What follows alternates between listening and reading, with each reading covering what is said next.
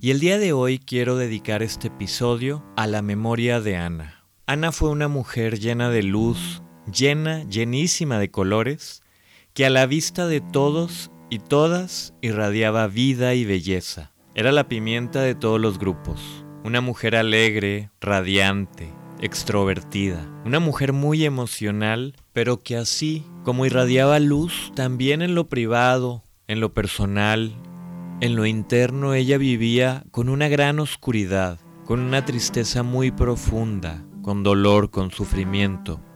Ana cuando se quita la vida no es porque quiera morir, es en realidad porque quiere terminar con ese sufrimiento emocional. Y es que lo que hay detrás del suicidio no es el renunciar a la vida, es el sufrimiento, es la tristeza, es el dolor, algo tan grande y tan oscuro que para muchos es difícil soportarlo. Yo a Ana le diagnostiqué años atrás un trastorno límite de la personalidad. Acudió a algunas sesiones y logró comprender el porqué de tanto drama en su vida, comprender su personalidad emocional, comprender por qué su vida era como vivir en una montaña rusa de emociones. En unos momentos sentirse súper feliz y de un momento a otro pasar a una tristeza muy grande, al enojo, al miedo. Logró comprender por qué su personalidad de artista le llevaba a vivir alegrías, tristezas y todo tipo de emociones, intensa, muy muy intensamente. Pasó el tiempo, pasaron los años, y cayó nuevamente en un estado depresivo. Acudió con un psiquiatra quien confirmó el diagnóstico de TLP, de trastorno límite de la personalidad. Le dio medicamento y mejoró por algunas semanas, por algunos meses, hasta que un día no pudo más y terminó con su propia vida. ¿Qué pasó? ¿Por qué lo hizo? ¿Para qué lo hizo? ¿Para qué? La respuesta es para dejar de sufrir, para terminar con el sufrimiento. El gran problema del suicidio no es no querer vivir, sino el deseo profundo de terminar con el sufrimiento. Y ese sufrimiento viene de una profunda tristeza, de una profunda depresión, de una frustración muy, muy grande. ¿Y quién soy yo para juzgar si yo no sé lo que es vivir en ese estado emocional tan difícil, tan intenso y tan profundo como es la depresión mayor? ¿Quiénes somos nosotros para juzgar a tanta gente que día a día en el mundo elige terminar con todo, terminar con su propia vida? Hay quien dice que lo que les faltó fue actitud. Pues no, la depresión no es un problema de actitud, es una enfermedad orgánica que tiene que ver con alteraciones neuroquímicas y que si se atiende a tiempo, tiene solución. El problema no es el suicidio, el problema es la depresión.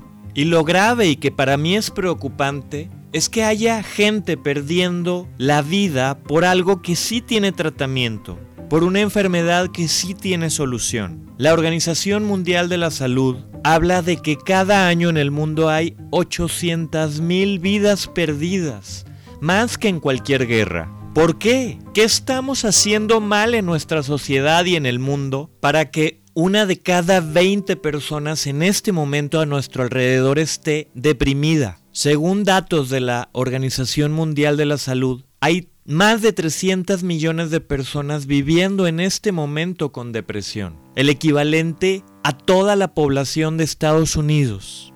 Ahora bien, la mayoría de las personas que se quitan la vida padecen enfermedades predisponentes para depresión, como lo son el trastorno límite de la personalidad, la bipolaridad, la esquizofrenia, entre otras, pero también frustraciones existenciales muy grandes de vida por alguna circunstancia particular. La manera de prevenir el suicidio es atendiendo tempranamente la depresión y a la vez la manera de prevenir la depresión es generando relaciones más sanas, sociedades más sanas, modificando ciertas creencias y dinámicas erróneas que solo causan infelicidad.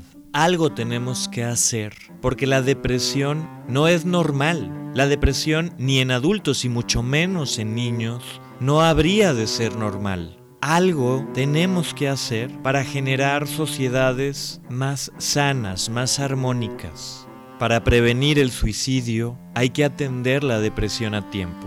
Y para eso es importante que las personas aprendan a pedir ayuda. Ya es tiempo de dejar de lado los prejuicios sobre asistir al psicólogo o al psiquiatra, sobre el tomar terapia, psicoterapia o medicamentos antidepresivos. Ya es tiempo y tenemos información científica suficiente para normalizar la salud mental, para normalizar el acudir a apoyo psicológico. Porque la locura no está en el pedir ayuda, sino en el saber que necesito ayuda y no pedirla. La salud mental la podemos encontrar especialmente en los consultorios psicológicos y psiquiátricos. Es tiempo de hacer algo y cambiar de una vez por todas esta tendencia de depresión, sufrimiento y suicidio en las personas en este mundo. Este episodio lo dedicamos a la memoria de Ana y de millones de personas que para dejar de sufrir se quitaron la vida y con la intención de que hagamos algo para que esto no ocurra más, para que toda persona que necesite ayuda la pueda encontrar, para que construyamos mejores ambientes para vivir, para que integremos la psicología en la educación básica de todos los niños, de todas las niñas, de todas las personas para que convirtamos la salud mental en parte del check-up emocional que año tras año tenemos que hacernos todas las personas. Hay mucho por hacer y a todas y todos nos corresponde transformar la realidad del mundo en que vivimos y estamos por vivir.